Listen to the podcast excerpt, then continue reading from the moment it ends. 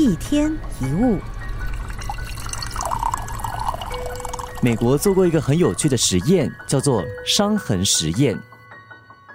参与实验的人会被带进一个没有镜子的房间，由专业化妆师在他们的脸上画上一道可怕的疤痕。画完之后，化妆师就会拿镜子给实验者看：“嘿，这个是你脸上很可怕的疤痕。”接着就会告诉实验者，为了让疤痕效果更持久，要涂抹一个维持胶来保持它。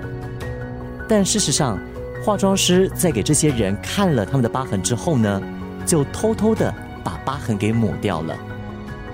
毫不知情的实验者，接着就会被派往各个医院的候诊室。他们的任务是观察别人对他们脸部伤痕的反应。当时间到了，返回来的实验者全部都叙述了相同的感受。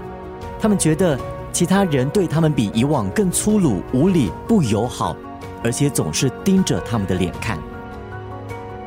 但事实上，他们的脸已经没有伤疤了。而他们之所以会有那样的结论，是因为错误的自我认知影响了他们的判断。这个世界是一面镜子，别人只是我们心灵状况的投射。别人会怎么看待我们，最终还是取决于我们自己。在一个颁奖典礼上，有一位女明星被问到：走红地毯的时候，你会紧张吗？